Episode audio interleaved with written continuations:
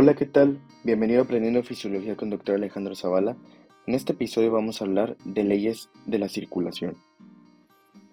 En este episodio vamos a hablar respecto a la velocidad del flujo de sangre, tipos de flujo de sangre, resistencia, presión y viscosidad de la sangre.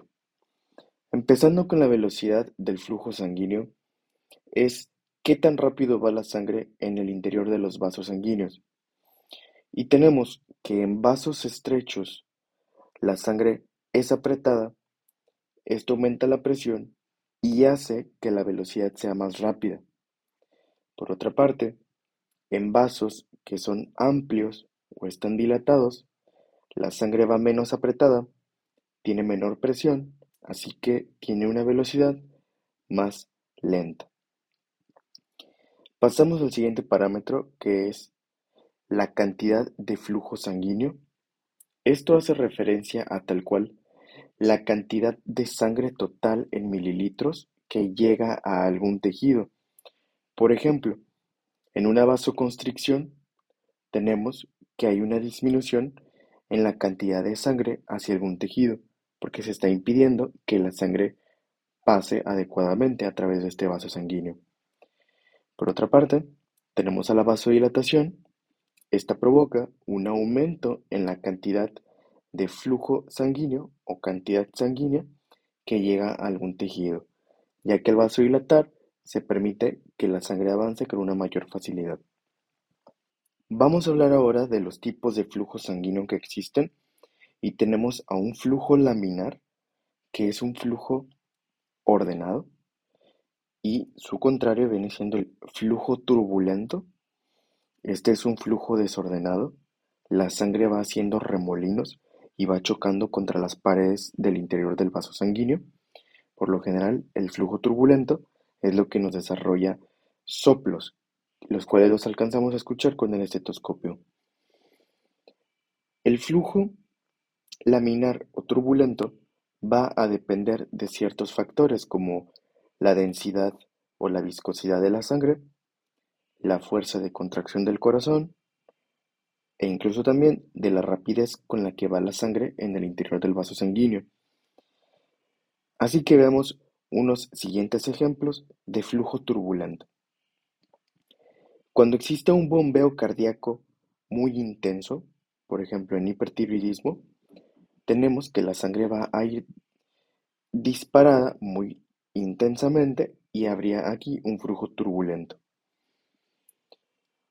Otra causa de un flujo turbulento sería una disminución en la viscosidad de la sangre, es decir, que la sangre tenga una viscosidad como que mm, disminuida, es decir, como más líquida. Esto va a generar que la sangre lleve un flujo turbulento, debido a que como es muy ligera, cuando el corazón se contrae, la sangre va con mucha rapidez, entonces va generando un flujo turbulento.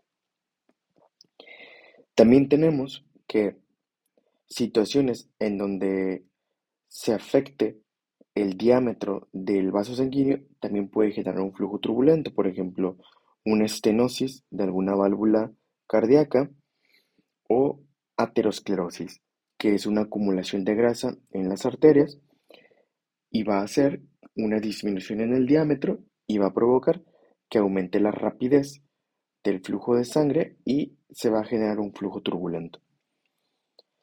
También recordemos que las insuficiencias valvulares nos provocan flujos turbulentos.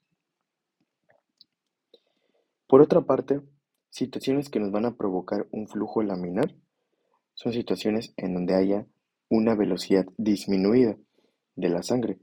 Por ejemplo, cuando el corazón esté bombeando de una manera lenta o haya una vasodilatación.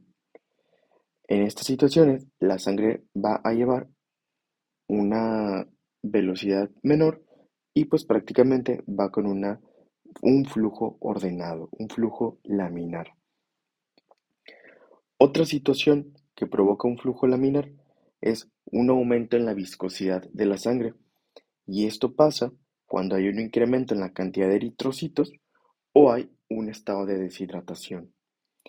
Esto hace que la sangre se convierta como más pesada o más espesa y al pasar por el sistema circulatorio va de una manera ordenada, ya que pesa más.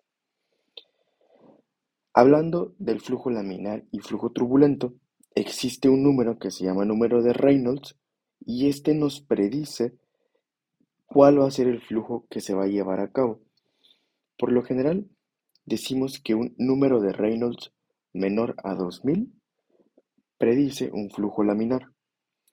Y tenemos que un número de Reynolds mayor a 2000 predice un flujo turbulento. Puede variar dependiendo de la bibliografía de donde se lea, pero por lo general manejamos estos valores.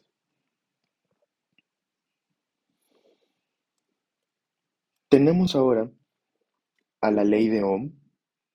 Esta es una ley que dice que el movimiento de sangre a través de un vaso sanguíneo está determinado por el gradiente de presión y también está determinado por la resistencia vascular.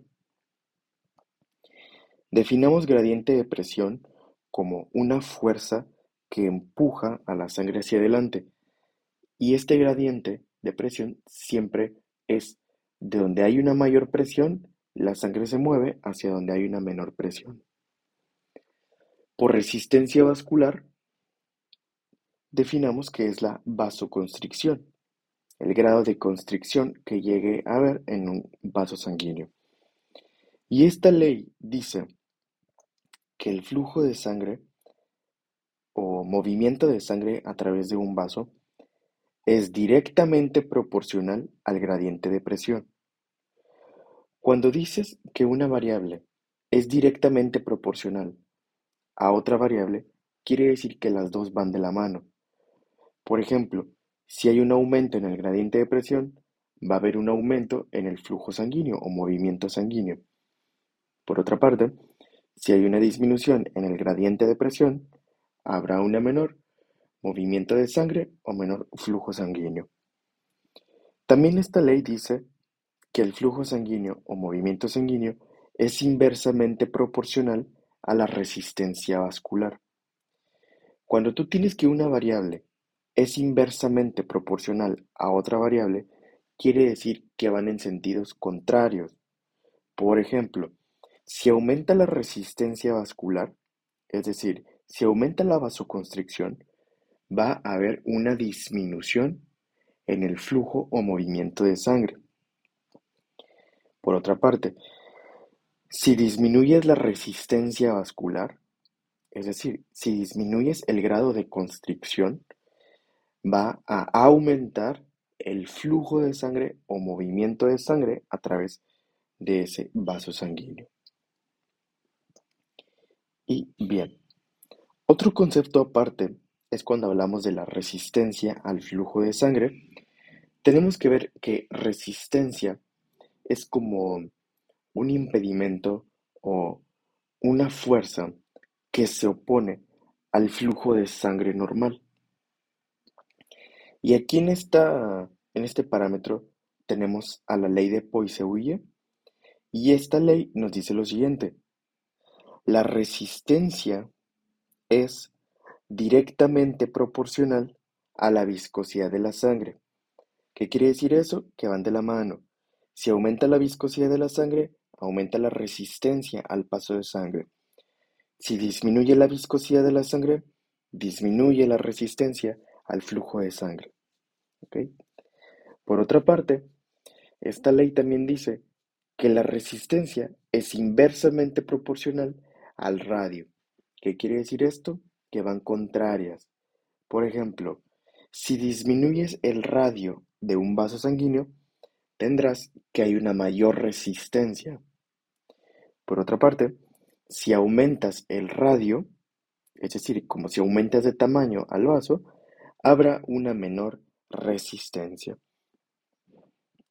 Y por último, si podemos dar una conclusión, podemos decir que cuando hay una vasodilatación, la velocidad de la sangre disminuye, la cantidad del flujo sanguíneo aumenta el tipo de flujo sanguíneo es laminar, la resistencia al flujo de sangre disminuye.